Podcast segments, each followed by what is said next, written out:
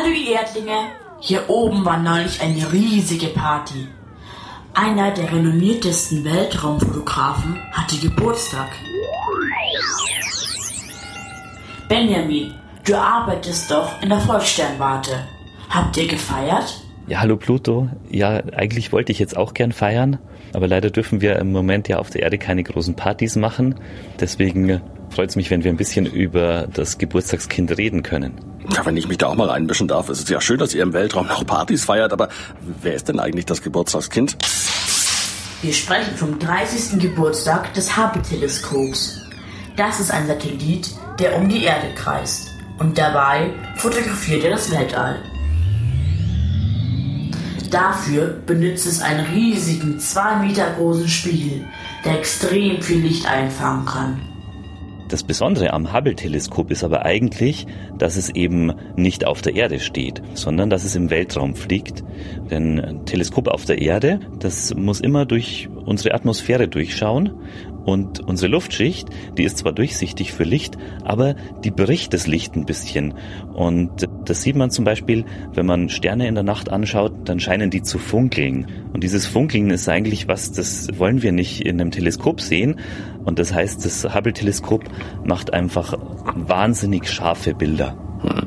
Diese Fotos von Uranus, Saturn, Neptun und auch die Bilder vom gerade entstehenden Stern, die sind weltbekannt. Wenn ihr sie noch nie gesehen habt, diese Bilder vom Hubble-Teleskop, dann schaut doch mal auf die Internetseite der NASA, da könnt ihr einiges entdecken.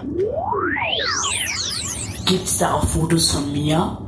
Ich bräuchte mal ein gutes Foto für meinen Instagram-Account. Fürs Hubble-Teleskop warst du einfach erstmal auch eine ganz kleine Kugel nur, aber immerhin eine Kugel, denn mit anderen Fernrohren von der Erde aus haben wir dich bis dahin nur als Punkt gesehen. Und dann hat das Hubble-Teleskop eben festgestellt, dass du auf der einen Seite ein bisschen mehr helle Flecken hast und auf der anderen Seite ein bisschen mehr dunkle Flecken. Und dann ging natürlich das Rätselraten los und dann haben sich alle drüber unterhalten, woher können jetzt denn die hellen Flecken kommen und warum sind andere Stellen ein bisschen dunkler. Also so ein richtig gutes Porträt war das leider noch nicht, aber immerhin schon mal so ein Ansatz. Das Hubble-Teleskop ist für ein Satellitenteleskop auch schon ziemlich alt.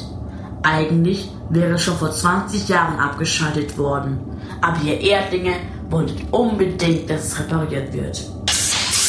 Ja, fünfmal haben Astronauten sogar schon kaputte Teile ausgetauscht beim Hubble-Teleskop, aber jedes Mal mit Erfolg. Das ist wahnsinnig schwierig, auch so eine einfache Arbeit im Weltall, weil ja die Astronauten dazu in klobigen Raumanzügen drinstecken und die natürlich jetzt nicht so viel Fingerspitzengefühl haben und außerdem mussten die lernen, mit Spezialwerkzeug zu arbeiten, natürlich auch sicher festgemacht sein, damit sie nicht ins Weltall davon schweben.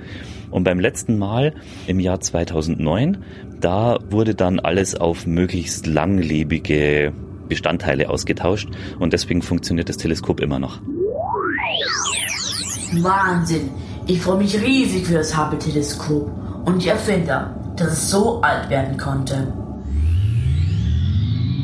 Ich fliege jetzt mal weiter und zeige all mein Porträt. Vielleicht finden die anderen Planeten Fotos von sich. Tschüss, ihr Erdlinge. Gute Idee, Pluto. Bis bald. Tschüss. Tschüss, Pluto. Mach's gut. Bis bald.